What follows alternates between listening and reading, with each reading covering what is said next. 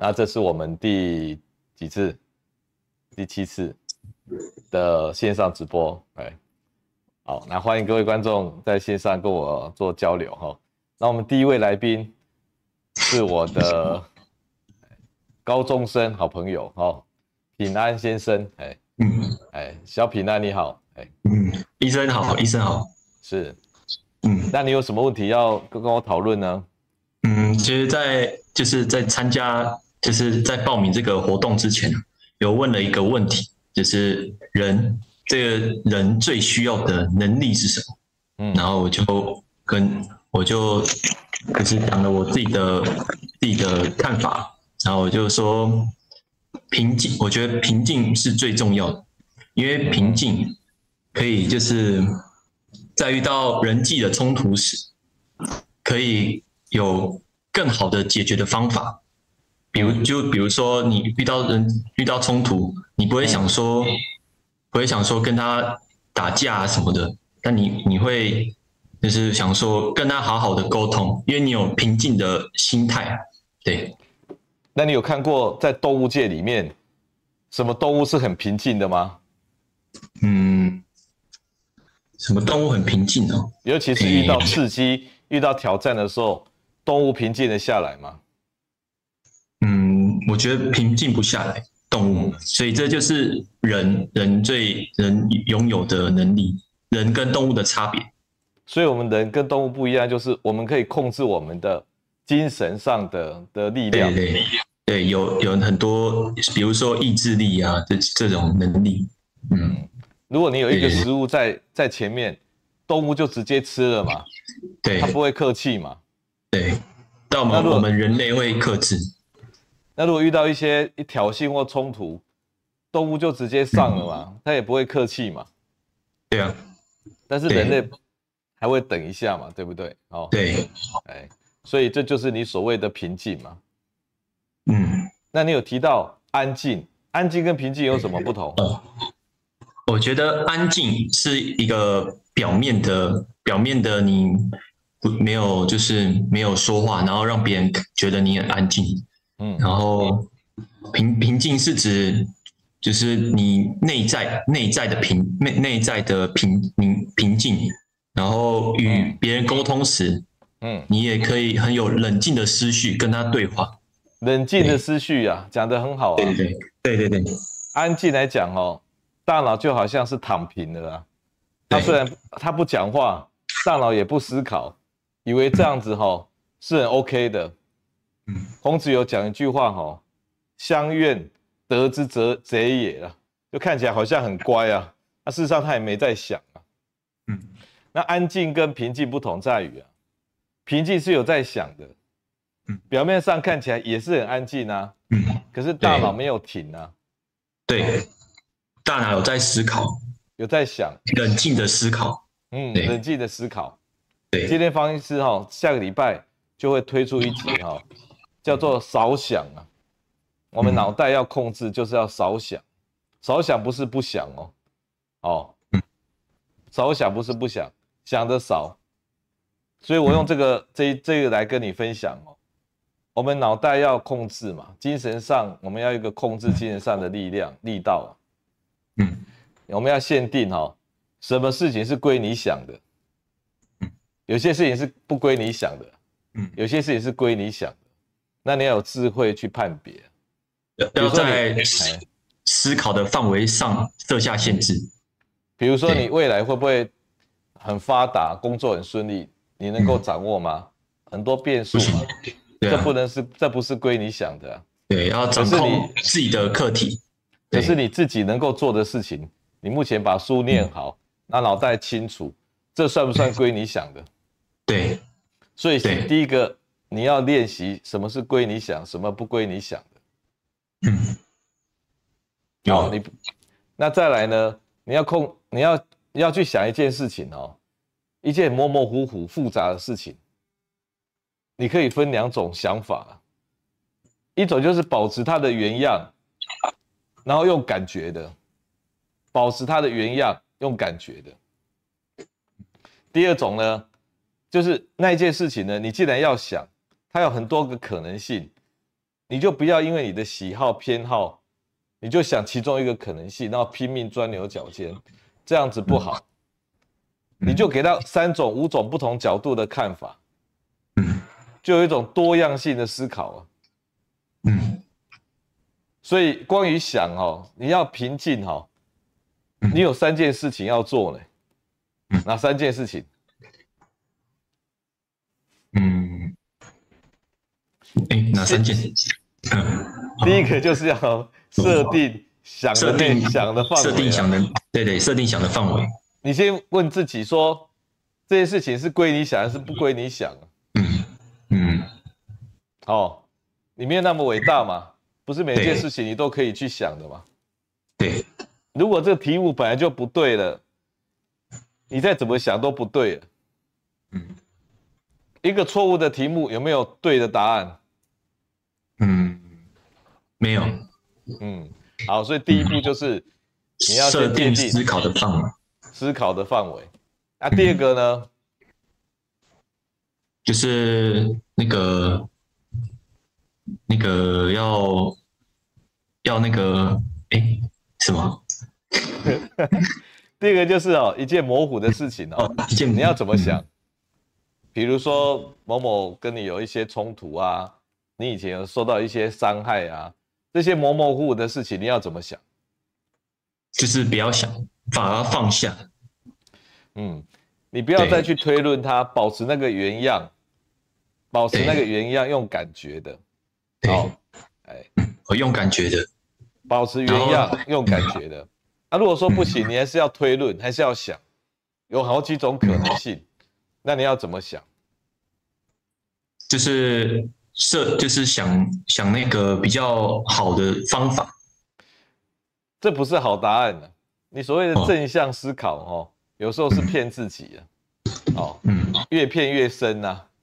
那其实你自己也不信了，所以表面上信了，但是内心还是不信的。嗯，所以啊，你最好哦，是采取叫做多元性的思考。你把正向的想一想，反向的想一想，然后上面的想一想，左右的想一想。你要保持多元性的思考，这样了解吧？所以呢，你要得到平静的心哦。平静是脑袋还是继续想，但是表面看起来很安静。哦，然后有三招。所以今天这个我的平安好学生哈，就教你这三招。第一个，先问自己，这个题目是不是归你想？错误的题目不会有对的答案的。好，第一个就是归不归你想。第二个，模糊的事情呢，保持原样啊，用感觉的就好。第三个，既然要想。保持多样性啊，嗯，黑白正负、上下左右，全部都给他想一通，哦，所以就这三招，让你得到一个大脑的控制的能力，好不好？好，好，那我们今天谢谢平平安，好，谢谢医生，哎，那我们继续走下去，好，欢迎你继续来来跟我们分享，OK，OK，谢谢，谢谢，好。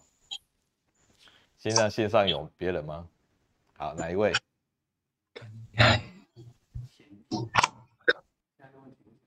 哎，哎，像台中的香香小姐吗？对，是的。哦，你好，你好，哎，你是香香哈？你好，好。是。然后你有在使用乐博克半颗？对。哦，那这是一个多 多巴胺的刺激剂，非常低的剂量。嗯你为什么在使用这个药呢？我上去看门诊啊，您开给我的啊。你是什么样的症状？呃，晚上就是呃会做梦，然后讲梦话这样子，哦、然后那掉下来，还会掉下来，就是会有两三次。哎，对。那这这个药对你有没有帮助啊？有，有帮助。呀。就是哎，睡得会比较好一点呐。嗯，可是会感觉，你会觉得哈，好像是，嗯，会对这个药物产生依赖那种感觉。你就每天要吃它，你不吃它好像嗯，好像就没有那个安全感啊。没有错啊，但这不叫依赖啊，哎，这叫是说哈，得到赞助啊，得到帮助啊，哎，比如说哈，比如说一个人啊，他他他缺钱啊，那你就赞助他，那你如果一直赞助他，啊他都不工作，那就叫做依赖啊，对不对？好，但是他现在在转型啊，他在创业，然后呢？比如说你儿子要创业啊，你给他每个月两万块，让他不要饿死，这样，那这叫做赞助啊。啊，等到他创业成功了，他搞不好以后还你两百万，对不对？哦，所以其实其实是你在帮助你的身体，那你的身体还没有转型成功啊，他就是晚上缺一点多巴胺啊。嗯，那缺那点多巴胺哈，造成你晚上睡觉的时候哈，这个怪怪的，本来在做梦啊。你的梦话，还有你的动作啊，都不会表现出来的。我们身体是关机的，但是你都表现出来的，这代表哦，你的大脑的某个齿轮啊，哈，少了一个多巴胺这个油啊，所以这个油哈，就帮你润滑那个齿轮，让他转得过去，你知道吗？嗯那每天都每次都帮他转转转转转，然后他。他转过去了，说不定以后他比较有能力自己转。嗯，那还要吃多久呢？那就不一定啊。比如说，你这个病已经十几年了吗？你这个状况没有，这个状况最近来一两年了，没有。那假设一两年哦，你这个齿轮已经一两年转不过去了。那假设我们服用半年好了。那这个半年你都帮他上油，哦，然后他就比较好转，比较好转，那到最后就转过去了。你可以先吃个半年，至少三个月，然后看看你不吃药的时候，你的症状是不是还是出来。那如果半年三个月之后你就自己都不会这样了，那你那个齿轮就转顺了，没有坏掉了。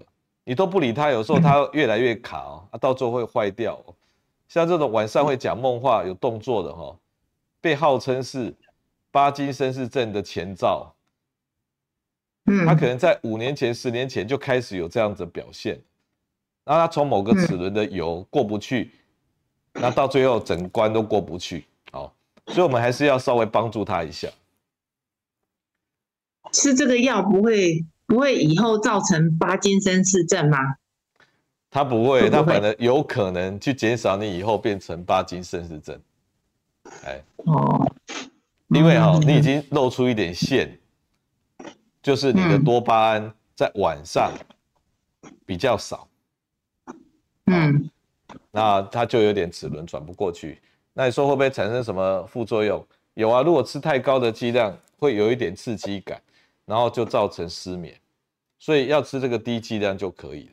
好那停药要注意什么？停药不用注意什么，停药不吃之后，如果有症状跑出来，然后就这个这个再吃回去，好，反正你他需要你的帮忙，你就帮忙他，大概是这个样子。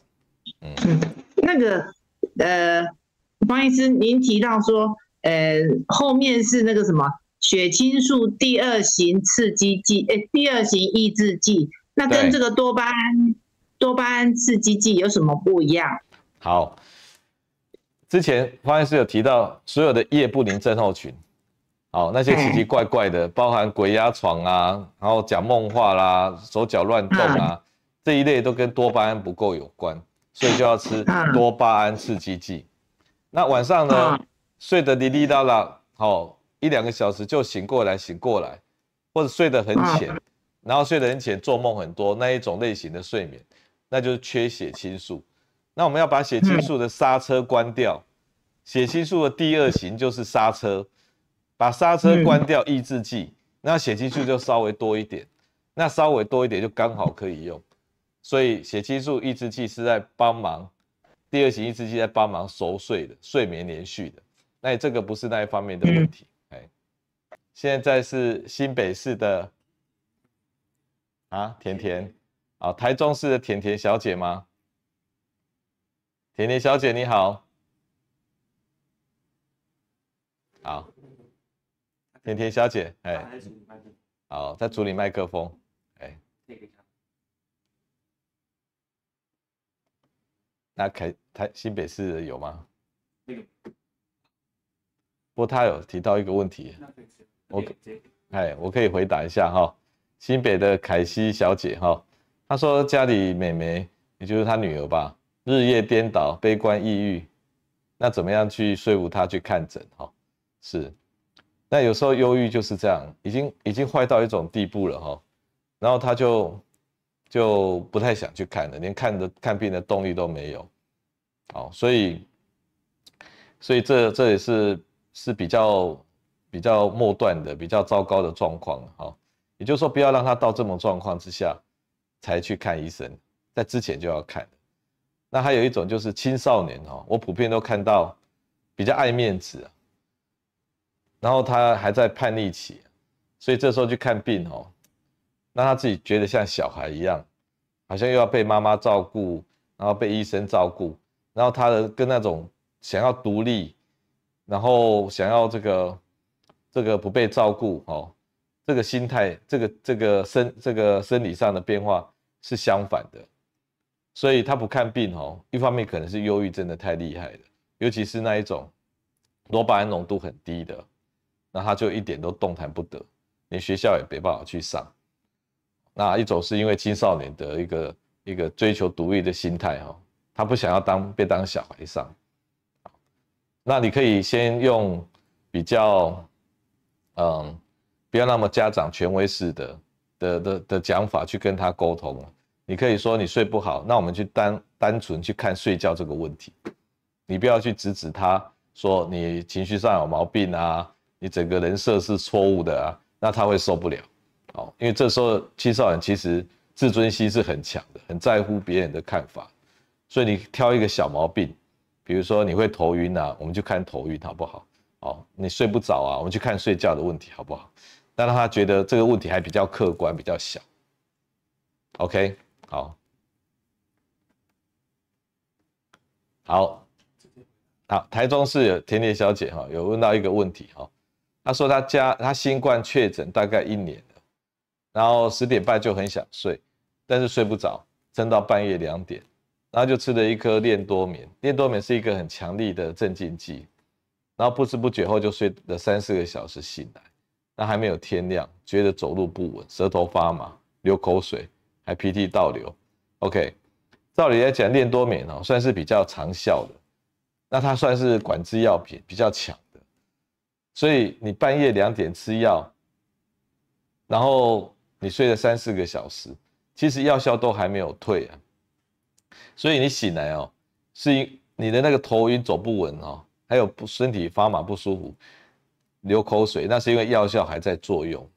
那有时候你又醒，那药效又要压住你，那你两个会有点对抗，你知道吗？那对抗有时候会造成你啊，身体呢这个产生刺激感，所以舌头发麻、鼻塞、流鼻水，是因为你在跟它对抗的结果。所以你又要醒，又睡不着，那怎么办呢？哈，如果说你每天晚上持续是这个状态，哈，你的新冠确诊可能哦。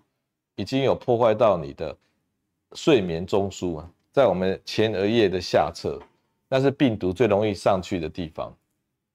所以，呃，很多这个新冠感染后哈，他就从睡不着、睡不好开始的。那方医师的治疗方法哦，有时候会给一个褪黑激素的刺激剂，因为褪黑激素有强力的抗氧化效果，所以它可以，呃，去。有这个保养大脑的好处啊，或保养到全身啊。那镇静剂呢？我会选呢短效的镇静剂。之前我提过有一个短效叫郁利舒盼嘛，哈，那吃到两颗这样子，那可以让你呢产生比较放松的状态，直接睡着就好了。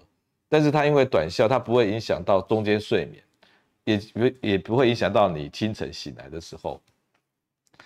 啊，但是中间那一段睡不够怎么办呢？要用一些血清素第二型的抑制剂把它撑住，让它睡得比较熟。所以你从头到尾只用一种药啊，太单单独直接了，它产生了一个一个三四个小时被麻醉的效果，啊三四个小时麻醉的效果退了，又开始产生头昏的药物副作用，所以应该是把它拆解成这三项，好，推激素刺激剂、短效弱的镇静剂加帮助熟睡的血清素第二型抑制剂，那这样才能够完整的去照顾到你的睡眠。好，以上是方医师的回答。好，那至于上一次哈，啊，我的一个视频呢，提到一天一次全餐的这个养生法，好，那观众的的回应也很热烈哈。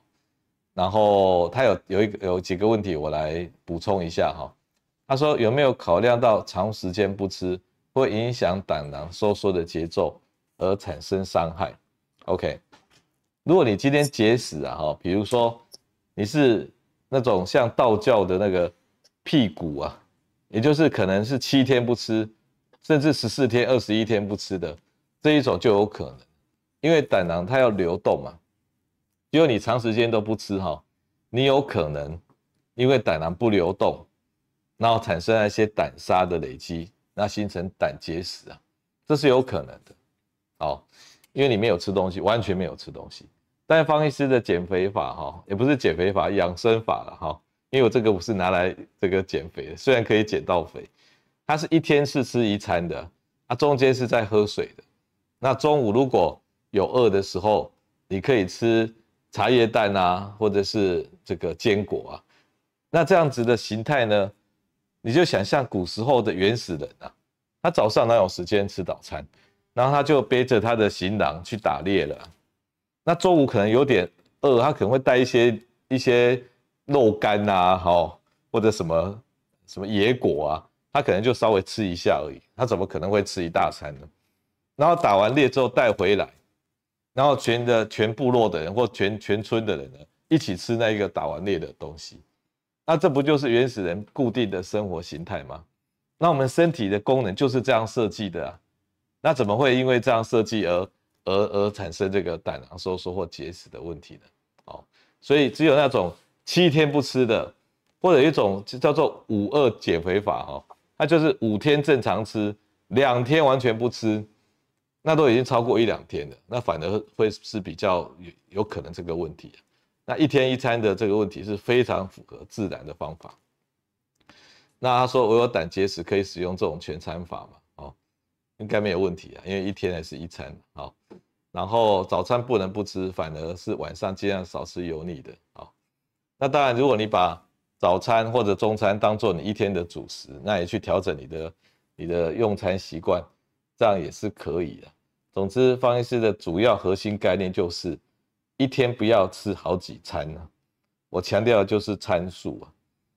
好，那至于吃的内容，那早餐、中餐、晚餐是你的主餐。那倒因人而异了，好不好？好，那少量多餐对脾胃才是好的。其实啊，在动物的实验里面啊，一天如果吃好多餐哈，那个老鼠的肠胃的老化哈，那些基因的表现是比较大的，所以倒不是少量多餐。而且呢，你想想看哦，你每一餐你一定会沾到一些淀粉类的，然后呢，胰岛胰岛素啊。它就要分泌一次，分泌一次，分泌一次。那方医师说，胰脏的分泌次数啊是有限的，好，所以倒是这样，对于肠胃整天的刺激，对于肠内的益生菌，对于胰脏的分泌，哦，这个都不是这个这个很好的方法，这是我个人的观点，哦，当然中医有中医的观点，哦，说少量多餐，这个我是从学理上是没有办法去。去理解为什么要少量多餐，哦，那一次大餐会使得胃酸大量分泌。其实我们一天里面胃酸最分泌不是吃的时候呢，我们胃酸里面一天最大分泌，你以为是吃东西产生胃酸分泌啊？那个那个一天最大分泌是我们半夜三四点四五点的时候，是我们一天里面胃酸最大量分泌的时候。啊，那时候哪有吃东西啊？那时候没有吃东西。那时候没有吃东西，所以他在生理学上大量分泌是半夜，哦，半夜是分泌最大量的，他没有吃东西分泌最大量，所以不要把胃酸当做哦单纯就是在消化食物而已，它其实还有保护我们，有清洗我们肠胃，减少这些病原菌啊从这个肠胃进来。哦，好，那糖尿病不是劝人要少量多餐吗？避免胰岛素一次大量分泌。如果你今天吃早餐的人然后，他的那个，尤其是有糖分类的，他的胰岛素啊，他的胰岛素从早上出来以后，他的血糖的变化呢，他就开始是比较起伏的，比较起伏的。所以你你一旦启动了这个胰岛素的这个刺激啊，他整天呐、啊，他就高血糖、低血糖、高血糖、低血糖、高血糖、低血糖，你就非得吃很多次餐素。那我们胰脏哦是没有办法承受去做这么多这么多事情的。我们再回到我们人类这个身体哈，我们人类身体能够丰衣足食哈，也才是最近这一百年的事情。但是我们人类已经在地球上，以人类来讲，已经有几百万年的历史。我们什么时候可以丰衣足食到随时都可以吃东西？所以，我们这几百万年来哈。我们哪有办法少量多餐？少量多餐呢？是不是把所有的那个肉类都变成肉干？哦，或者随时准备一些水果，水果放一放也会坏呀。哦，所以倒没有办法去吃这么多餐呢。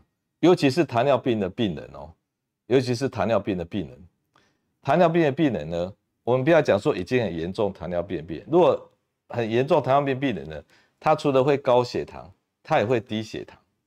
因为他血糖低的时候，他胰脏有另外一个激素叫做升糖激素，升糖激素呢也会上不来，所以他也会产生低血糖不管的问题。他不，他高血糖不管，低血糖也不管。所以如果到那个地步啊，那就整天吃一点东西，整天有胰岛素，那大概是到这个程度。可是很多人是糖尿病前期啊，比如说家里有糖尿病的遗传啊，然后爸爸妈妈、爸爸或妈妈有人有糖尿病。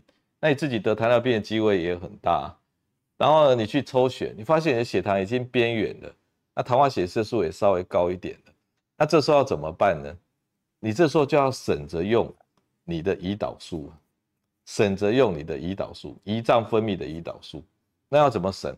也就是一天哈，在淀粉类的进食上，你不用这个好几次给它一直刺激，所以方医师一次全餐嘛，说那一次全餐。你就不用再管什么东西了，好，那就是这个这个，在这个糖尿病前期的时候呢，避免过度使用胰岛素呢，是我的理念，大概是这样。那有人提到说，哈，不要把人跟老鼠拿来比较，人是靠劳力的，不多吃哪来的体力？我想我们现在这个社会遇到的问题，哈，不是我们大概几十年前。或更久以前遇到的问题，那个时候呢，普遍啊，地球上有很多灾难，那大家都营养不良，那连吃都有问题，所以你看东方人哦，因为灾难特别多，所以大家遇到都会问你说假霸为假霸为，哦，所以大家对于吃啊，会觉得很关键，是生存的关键，这个我同意啊。你如果连基本都吃不好，比如说你一只老鼠哦，你给它吃个两层三层的食物。你真的是有可能会把它饿死，但是事实上老鼠的结果不是这样，你给它吃七成的食物，它反而延长三十五 percent 的寿命哦，这都不断的被重复、重复、重复，还登在 Science 这种最低一流的杂志，这代表说我们有时候会贪心多吃一点，来把食物保存下来，因为我们这个身体哈，在在演化上啊。还停留在以前哦，不是丰衣足食的时代。好，那你说不要拿拿老鼠来比较，哎，然后那我们要拿什么比较？哎，我们要找一堆那种人类来来研究哦。老鼠只是给我们参考哦，好不好？哎，好，那活着就一一直想要活很久，而过程却不舒服，这样有意义吗？这就是最这是一个大问题啊！我下个礼拜哈。在电台上可能会分享一个叫做“人生空乏症”。我不盲目去强调说哦，要去养生啊。我所谓的养生哦，像我们这一个系列啊所提到的养生，让你呢这个比较自然的方式去使用我们这个身体跟大脑，不要让它负担太大，然后它就会就会用久一点。啊，至于里面的内容，人生的目的，哦，人生的这个涵养内容要怎么去追求，这个是以这个基础再去出发的。我并没有告诉你说哈，或者是想要去强调怎么样让你人生过得比较精彩丰富。我只是让你了解怎么去去自然的使用这个身体。那很多人哈，很多人的养生方法也还没有到这个层次哦，他们可能还停留在说，我是不是应该吃某种保健食品，或者是去打来哪些针很厉害的针，那我就可以得到哦长寿哦，或者不生病。那方医师并没有很认同说去走那一套。我反而是觉得，我们好好使用我们的身体跟大脑，反而会得到比较长的舒适、比较好的舒适感。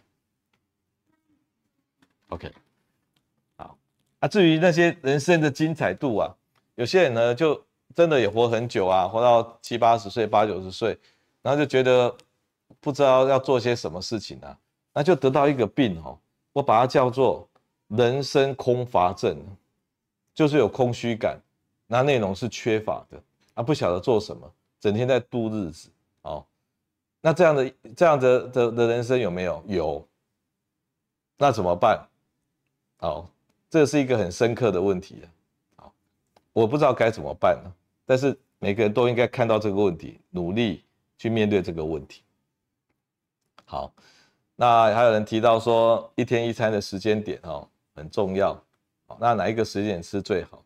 可能是晚餐真的怕不好消化，每个有每个自己的生活习惯了哈。你看，也有一些人是白晚上要上班的，日夜颠倒的，哦，所以这个这个倒没有说一定是吃哪一餐。那像我个人呢，因为我算是晚睡晚起型的，可能我的基因上是这样，所以我早上起来呢，也没有必要去吃早餐，所以我大部分早餐就直接省略。哦，因为如果你吃了早餐，那中餐又要来了，那怎么办呢？所以早餐第一个，我对我来讲是比较简单呐，我是直接没有吃早餐。但有些人早起的人，或者是要干活的人，他可能需要吃足够的早餐呐，这个我也同意。哦，那如果你早餐吃的很多，那我我有一个想法是，中餐哦，真的其实是可以垫个肚子就可以了，因为中餐中餐那你不饿。垫个肚子，那你早餐跟晚餐这两餐是这个样子，啊那有人是早餐吃很多，晚餐不吃的哦，这个也是有。所以我的方法叫一天一次全餐法，并不是说一天一次晚餐法或一天一次什么法。好，所以我的目的是要减少餐数啊，不是规定说一定要吃哪一餐或哪一餐。如果你到网络上去查一些学术上的研究，一堆人就说。吃早餐很重要，吃淀粉类很重要，少量多餐很重要。那你可以找到一堆文章又说，哦，一六八很重要，哦，那个那个间接断食很重要，那这些都有人研究一大堆，所以我也没有意见。你只要你觉得方医师分析的生理学，哈，饮食生理学你还听得下去，你就这样子做。哎，那我最近大概也做了四个多月了。那体重呢，有降一点下来，哦，大概四五公斤了，哎，那我也没有特别努力哦，我的努力就是中餐呢把它省略过去，那整餐要把早餐本来就吃的，所以你可以带一点坚果，现在都有人做那种综合坚果，一包一包的嘛，你把它带着，那你只要中午吃一吃，那你撑过那个十二点到两点这个阶段，那接下来你你最重要就是不要停，你还要继续生活，继续工作。哦你停下来呢，你就会就会想要吃东西啊，别人都在吃，我没有在吃啊。那到下午呢，一直做做做，那你就要开始准备计划，你晚上要好好吃什么。那时候会吃到饱，很不好睡。其实吃到饱哦，变得很容易睡，你就很累，很想睡觉。吃饱就很想睡觉，尤其是你吃那种糖分很高的，你血糖一高就想睡觉，挡都挡不住啊。大概八九点就很想睡，看电视都在睡。如果你那一波去睡，那也 OK 啊，变成早睡早起，你半夜可能就醒来。如果你那片那一波没有去睡，你可能再晚一点，你再晚一点，可能到十一二点，因为每一波大概两个小时。那至于如果你吃的太撑哦，说啊，因为我一天只吃一餐，所以我要吃的很撑很撑，有时候会有这种担心呐，是故意吃很多了。所以有时候你要吃的东西哈，你最好，你最好哦，你一开始就规划一下，你不要摆得满满的，然后一直吃说我要全部干掉它。你最好是要把你吃的分量哦，先把它设计出来，然后就吃掉你眼前。我说你就贪吃好几口，你绝绝对有时候会撑到让你啊睡觉哈都这个这个怎么讲，肚子都很胀哦，这也不是好事哦。所以这个一天一次全餐法可以试试看哦。好，那还有一些其他的问题哈，我来我来回答哈。哎，这个我都没有动。帮我调整一下。那有人有一个杜小姐问到说：“哈，在台湾哪里可以买到罗斯伦啊？罗斯伦是一个褪黑激素刺激剂，日本威采的一个一个一个药物啊。那那他买得到吗？他目前哈在台湾是自费的药物了。那有时候是医院会进这个药，所以你可以打电话问说。”哎，你这家医院有这个罗斯伦吗？那有些药局也会准备。那你你你可以在一般来讲是说透过医生的处方去买。可是我医生这个医院没有进这个药，他也很难开这个处方啊，所以就成形成一个灰色地带，就是一般的药局说要有医生处方，可是又没有这个医院若没进这个药，他又不会去开这个处方。所以这个我也不知道该怎么说了哈，啊，所以你就多找几家药局问问看，或者请那个药局帮你订。啊，如果买不到刺激剂，因为刺激剂的强度是褪黑激素的十倍，一般褪黑激素强度的十倍，哦，所以褪黑激素因为太弱太弱，它它产生一个吹哨的效果，但是并没办法那个造成你一个好睡觉，所以太弱哦。那你一般人买三三毫克、五毫克、十毫克。如果真的要吃的话，哈，我是觉得剂量够一点比较好。你甚至买六毫克、十毫克，可能会比三毫克、五毫克，好，剂量够一点。因为褪黑激素本身哦，它本来的生理效果并不是在睡觉，它在抗氧化上面，所以它生它你你把它当做一个身体上自然产生的强力的抗氧化剂，它是有帮助的，好不好？好，所以如果身体到处有发炎啊这些。褪黑激素也可以把它当做一个很好的抗氧化剂，尤其是眼睛哦，像眼睛上面呢，它有很多褪黑激素的受体哦，所以它可以拿来保养你的眼睛哦。那他他有提到说，每天早上去走路，同时做深呼吸，然后可以清理脑部的垃圾。那如果做静态的气功深呼吸，也可以清理吧？其实也是一样的道理哦。像气功啊，或很多修行啊，他都强调呼吸，呼吸哈，尤其是要深呼吸才会产生效果。那个我们平常混乱的呼吸哈，没有办法带动，所以有一种有一个研究哈提到，你在做深呼吸的时候，你的你的那个脊髓液啊，它都可以测出它在流动。好，那在这个脊髓液流动，就可以把大脑里面已经放到。脊髓液门口，也就是那些脑膜上面的垃圾，把它带走。那这样子的做法呢，只能够清掉已经放到门口的垃圾，就好像垃圾车把它载走一样。那怎么样才能够让大脑里面深部的的垃圾拿出来清呢？光是做深呼吸是不够的，要熟睡。熟睡的时候，哦，大脑呢，这个脑血流降低。然后脑脊髓液才能够进到我们的这个大脑里面，把家庭里面的垃圾送到门口。所以最好的那个方法就是晚上好好的睡一大觉，睡得很熟。那你就说吃安眠药不就睡得很熟吗？吃安眠药不但没有增加熟睡，还减少熟睡啊！这是天大的消息啊！你去看那个吃史蒂诺斯去做的研究。他晚上吃了史蒂诺斯以后，那个熟睡期的比例是比没有吃之前降低的，越吃越不熟睡，他看起来都在睡，都是浅睡。好，所以最好是吼用比较治本的方法，方医师已经提到很多了。然后熟睡了以后，然后把家里的垃圾清到门口，然后早上一早起来就去走路，走路的时候腿部有运动，然后也有深呼吸，所以要稍微走快一点，就快步起晨晨起快走。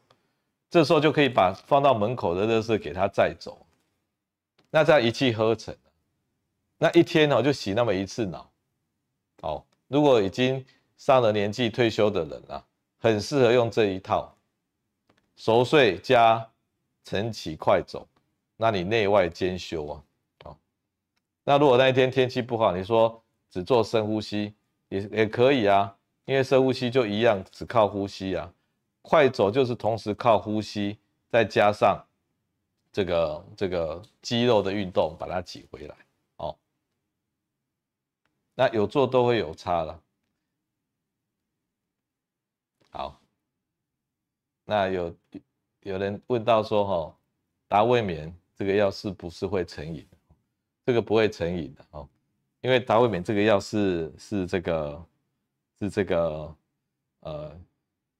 一种特别的药，它把我们的食欲素细胞安定，哦，所以它不是镇静剂。因为吃达卫冕下这种东西，它会只会觉得让你累累的。什么东西会成瘾呢？就是让你啊得到快乐，觉得很厉害，这种东西才会成瘾。比如说安眠药吃了，就觉得好放松哦，那你就每天就想要放松嘛。明明是失眠的人哦。但是却希望很贪心，说我每天都要睡得很好，那这种贪心就逼着他天天都要吃安眠药，让自己睡得很好、很放松的感觉，那这样就会成瘾。好，那还有什么东西会成瘾？比如说这个这个一些一些毒品，像大麻啦、安非他命啦、吗啡啦，然后大脑得到很好的刺激。幸福来得这么容易，这种东西都会成瘾，所以如果没有副作，一开始吃很爽的都会成瘾，一开始吃反而有点副作用的，累累的啦、恶心啦，那些东西都不会成瘾。OK，你建议使用 rTMS 来改善睡眠吗？好，是 rTMS 就是一种哦大脑的磁刺激啊，有一种机器呢，它会产生一个电流。然后电流来一下的时候，产生一个磁场，这个磁场感应的磁场呢，会去刺激我们的大脑。那如果你放在运动区啊，我们真的手手都会跳起来，脚都会跳起来的，哦，所以是隔空打脑啊。那脑袋如果不断给它刺激、刺激、刺激哈，然后那种规律频率的刺激哈，有时候会让它变得比较顺一点。所以有一些忧郁症的病人，他是。他是可以用这个叫 rTMS 隔空打脑的方法呢，去刺激他的前额叶，然后他会改善他的忧郁症，这个都是科学上研究的结果。那至于说是不是可以改善睡眠，我是觉得也有机会，也有机会，因为大脑有时候一阵乱，靠外在的环境，然后规律的电电磁刺激来让它变规律，它本来不规律，然后刺激完之后变规律。然后这个会得到一种脑袋比较顺的效果，甚至还有一种就是贴一个贴片呢，然后放一个很浅的、很弱的，你都感觉不出来的微电流，那这是直流电贴在大脑的这个这个额额头上，那光是这样的效果哦，大脑也会改善的，因为大脑本来哈它在乱，那有人在外面指挥啊，他就配合，所以呢，像这种方法哦，只能够说了哈，治百病。治百病，但效率好不好？一开始都会有一种哦，呃，心理上的效应呢，它其实是有一点实质的效果。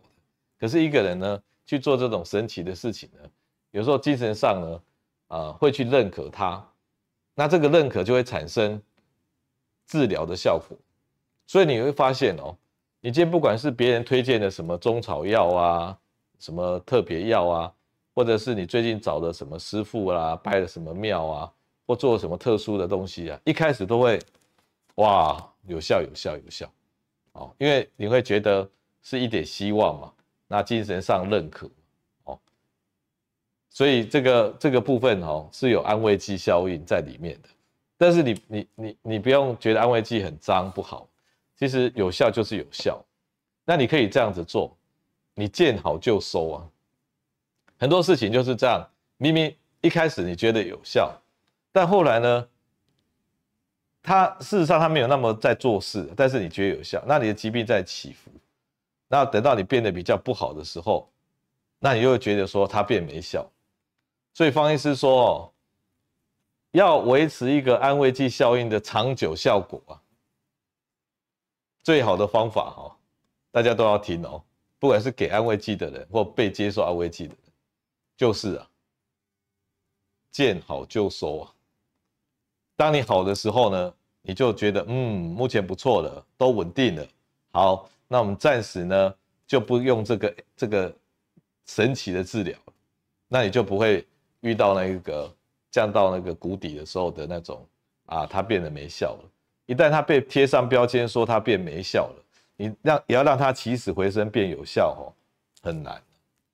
所以你在有效的时候，你就要收手，收手。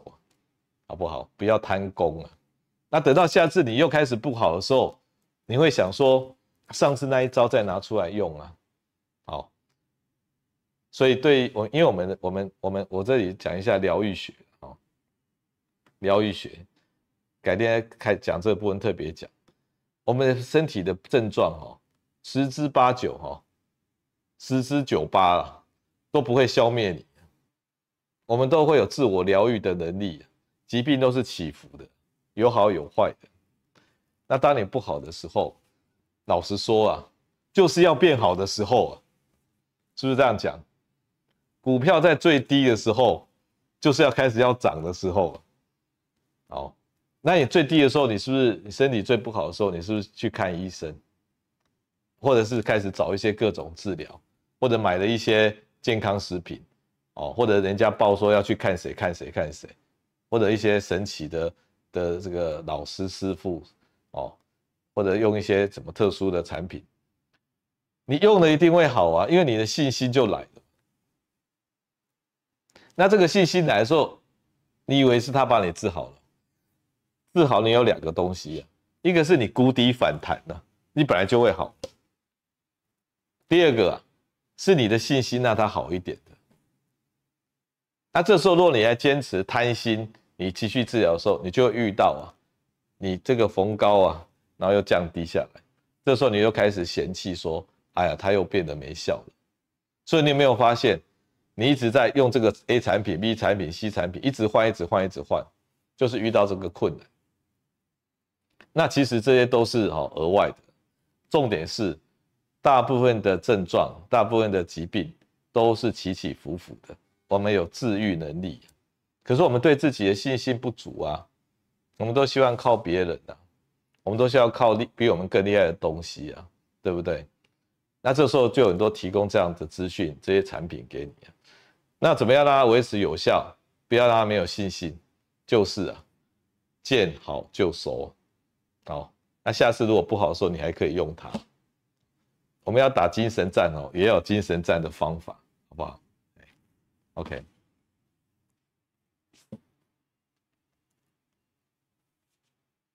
好，那这个这个好，那在网络上有一些问题哈，嗯，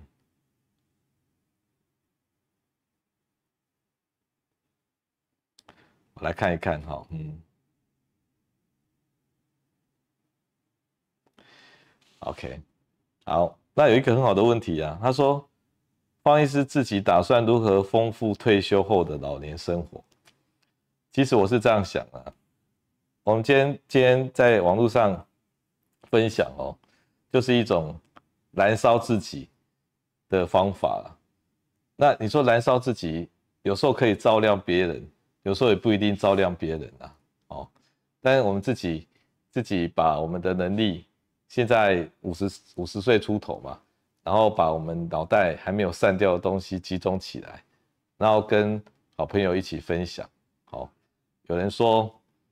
这个这个大家一起一起求进步了，好不好？哦，那这种事情我也不晓得能够做多久，那能够做个几年，那脑袋里面东西都掏空了，那以后还找一些好朋友来，再把他脑袋一起掏空，那大家一起成长，你问问题成长，方医师讲的成长，那就是台湾民间社会啊进步的动力啊。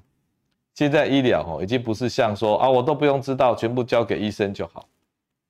我们还是要自己多了解，资讯那么丰富，对不对？好，那我觉得我要做的的事情就是把脑袋拿出来以外，我脑袋里面要弄得比较简单干净，所以我可能要过一个比较极简的生活，就是降低你物质跟精神上的欲望。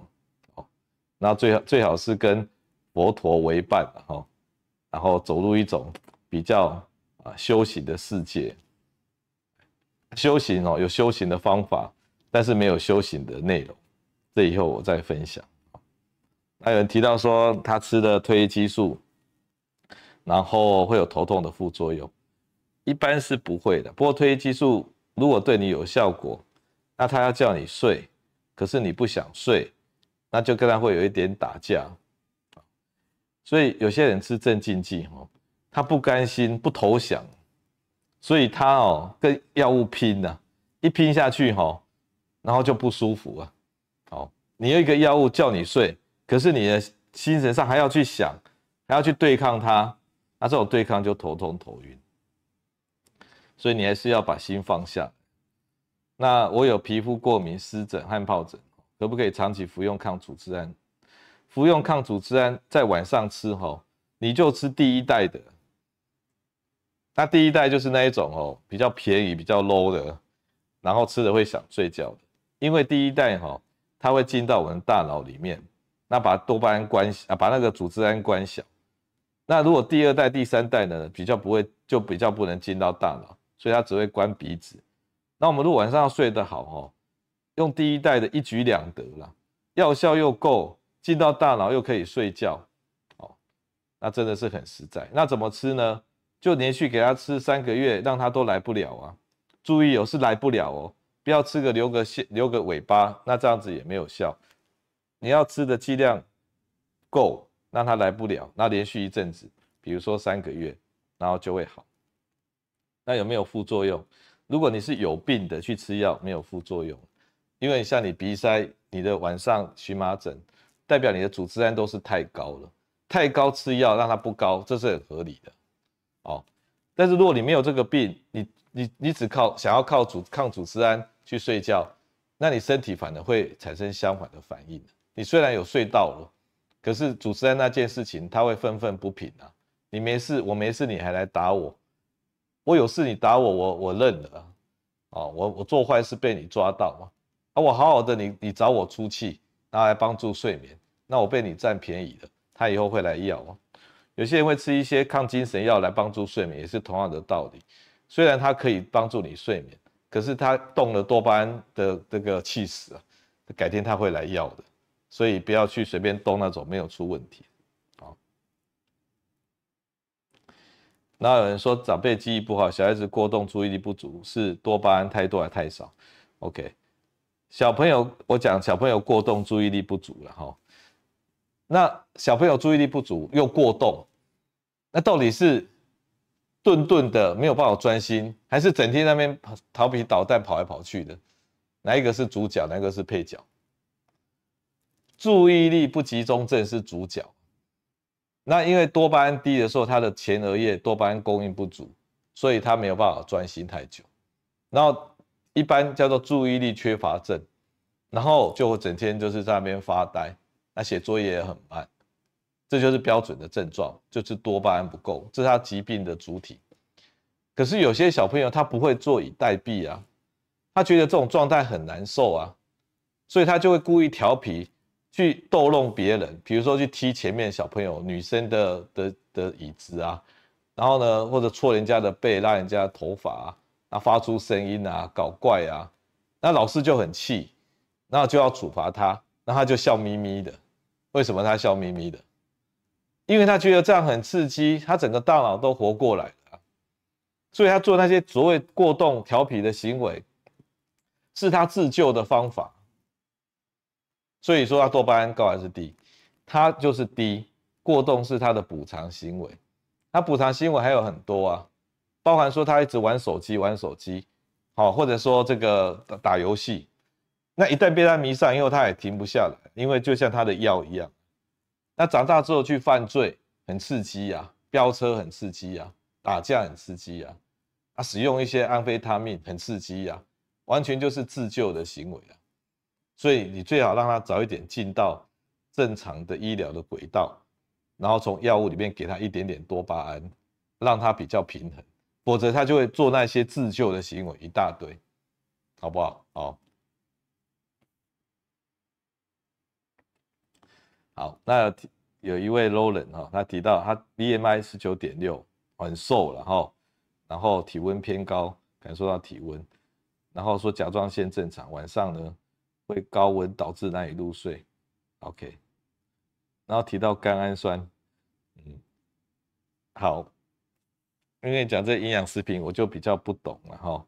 不过你体内哈，甲我们体内会让你代谢高的哈，有两件事啊，一个是甲状腺，一个是肾上腺。你肾上腺这个体系哈，你要再查清楚一点，不好查，要多查几次。好，所以肾上腺素的这个体系，那如果太高，你整天呢这个活跳跳的。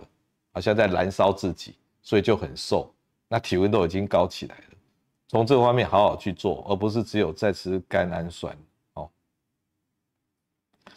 然后有一个伊娃说，他已经是斯蒂诺是超过十年，有心理跟那个，哦，那如果你是心理上的依赖，那倒还好。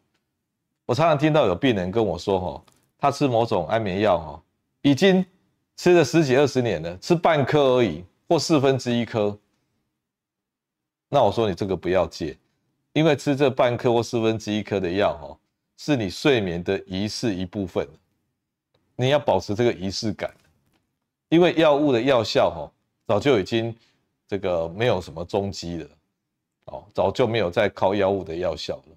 那种会靠药物药效的人，哈，他是一开始吃一颗啊，吃半颗一颗。然后觉得越来越没感觉，吃到一颗半两颗，那第二种、第三种，那种才是药物成瘾的。你这个叫做心理成瘾。那心理成瘾哈，如果说只吃一颗或半颗，对你无害的，你就继续有这个仪式，心里有一个安定感。好，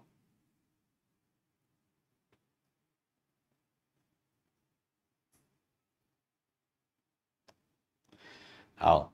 然后有一个人说他很多病哦，所以药物都互相交互作用。那一天吃一颗利福全剂量会过多吗？其实不会过多啊，其实不会过多。我们这样子讲好了，如果你发现哦，你的药效已经开始变差了，我们容许每个人哈都可以吃一颗镇静剂的福利，因为镇静剂就是 GABA 类的东西嘛，就是我们大脑里面的抑制的神经传导物质。那你可以说这个人他的大脑里面的抑制型神经传导物质 GABA 不够吗？的确是有人可能真的不够啊。那如果真的不够，吃个半颗一颗也是合理。如果你贪心的时候，吼，就会有耐受性跟戒断的问题。所以你要吃这一种药，哦，你需要一个大前提，不能贪心。你要把它当做辅助。那什么叫贪心？我今天吃镇静剂，我要吃到。马上睡着，而且睡觉是空白的，早上醒来像开灯一样，关灯开灯这样子，这样子的做法呢，在方医师讲就是过度了，就会产生耐受性跟依赖，因为你贪心了，你过度治疗。但是如果你吃了辅助，稍微放松，这是可以的。我们就给自己说好，我们就以一颗以内，包含一颗作为这个这个目标，哈。好，那有一个人说他日夜颠倒的，他是消防队员，半夜要出勤，甚至有人啊，他是他是白晚上工作的，晚上工作者怎么吃睡眠的药？晚上工作者是这样的哈，你大概哈，你下班的时候大概是早上，你早上回去哈，你不要照到光啊，你最好戴个墨镜，因为你哈，你你从工作工厂的地方回到家哈，如果你照那一道光哈，蛮危险的，你会整个无法入睡。所以你要从上上班的地方到家里要戴个墨镜，那回家睡觉的时候要把它关得暗一点，那就直接睡，那至少哈睡六七六个小时。那你醒来以后，如果要上晚班呢，还有一个方法，在睡觉在上班前哦，再补个一个小时，也就是分成你白天六个小时，然后睡觉前一个小时。那这样的方法会比较适合人体。好啊，最好不要一直换班，换班的话也没有办法补得过来。好，这就是这个这个补救睡眠的方法。哎，好，那有人说吃了罗素类零点五克加六千，最最近睡得不好，可以加哪颗量？两颗量，两两个都可以一起加。好，两个都可以一起加。好，肥胖跟忧郁的关系，瘦不下来，很忧郁。当然胖起来不好嘛，哦，所以怎么办呢？一天一次全餐减肥法，要稍微忍耐一下，你撑得过去的，好不好？好，你你这个，因为忧郁哈，有时候是焦虑忧郁，你会想靠吃东西来缓解你的情绪，因为吃东西会得到暂时的满足感，就好像有人有频尿症，他去上个厕所疏解一下。哦，这都都是他自救的方法，所以你的忧郁、焦虑有时候会靠饮食来得到一种幸福感。你要去追求其他的幸福感，而不要靠饮食，可能幸福太少。那你去做你高兴快乐的事情，这也是一种药，而不是靠吃东西来成为一种药，好不好？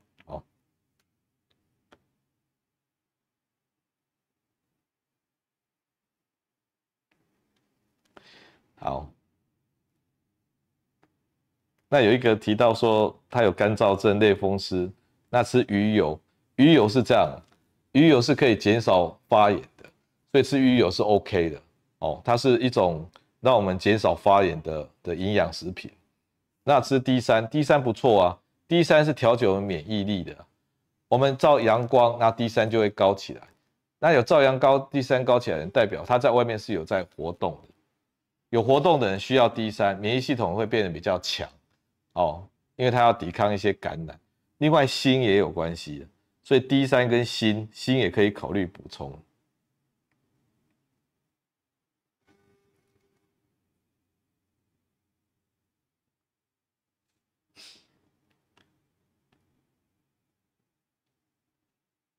好，那有人说为什么他塞都只塞右边的鼻子？那你有没有发现，我们常常鼻塞的时候，哈，右边塞完左边，左边塞完右边，哦，轮流塞都有可能。啊，为什么不要一次全部塞？我也不知道为什么不要一次全部塞的，哦，但是我认为上帝是仁仁仁慈的，他不会让你全部塞，让你不能呼吸，所以一次只塞一边。那不管是在哪一边哦，你最好哦，晚上固定吃抗组织胺，吃一段时间，让你这个。这个惯性哦，可以改善哦。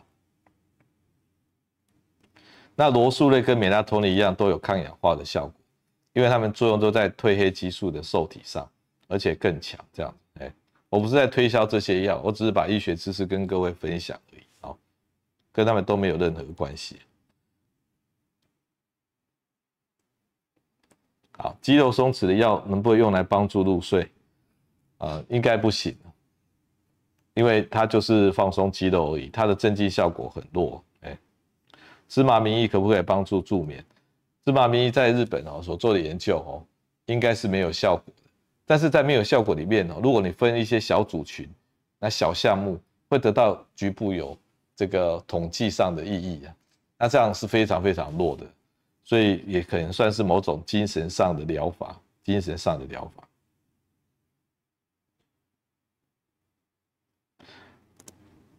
晚上频尿，哦，那晚上频尿，他怕有副作用，一直没有吃，因为睡眠就变得很多段，啊，那抗利尿激素是有帮助的啊，尤其是你是六七十岁以上，如果你四五十岁，就先不用去管什么什么抗利尿激素，但是六七十岁以上，哦，那个脑袋脑下垂体抗利尿激素分泌的确是降低的，那你只要吃半颗就好，最多吃到一颗，那你就监测你的钠离子浓度，血血钠，因为它让你水分累积嘛，那你的钠离子就会降低。啊，另外如果你心脏真的很衰竭或肾脏很差，那这样就没有本钱去吃这一种药。所以没有很差的情况下，你监测你的血钠，大概大概百分之二的人哦，他会有低血钠的问题。啊，如果没有，你就可以吃，那会真的解决你那种多尿频尿的问题。好，